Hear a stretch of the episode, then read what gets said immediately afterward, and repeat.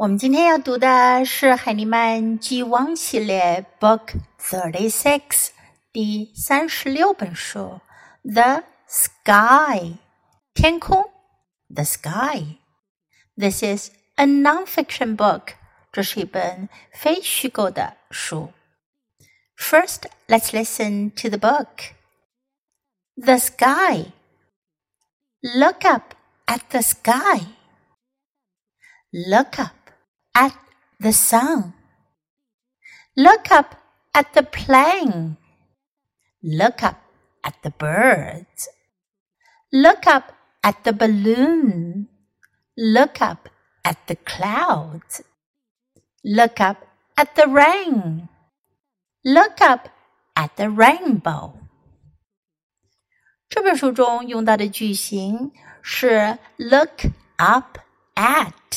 在我们之前熟悉的句型 look at 中间加了一个 up，up 表示什么呢？表示向上。look at 是看，look up at 是向上看。look up at，因为这本书讲的是 sky 天空，所以呢，我们要抬头向上看。look up at the sky，sky 天空 sky。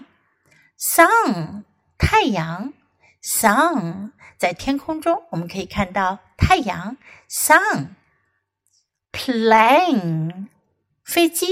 在天空中我们还经常能看到飞机 Plane，plane，bird 天空中时常看到的还有什么呢？鸟儿们，birds birds balloon 气球，look up at the balloon，看向上看气球，balloon balloon clouds 云，look up at the clouds rain 雨，看向上看雨，look up at the rain rainbow 彩虹，rainbow look up at the rainbow。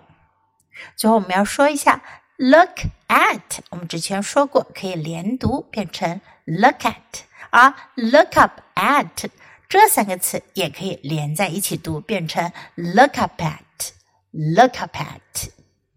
Okay, now let's read the book together. Let's read aloud sentence by sentence.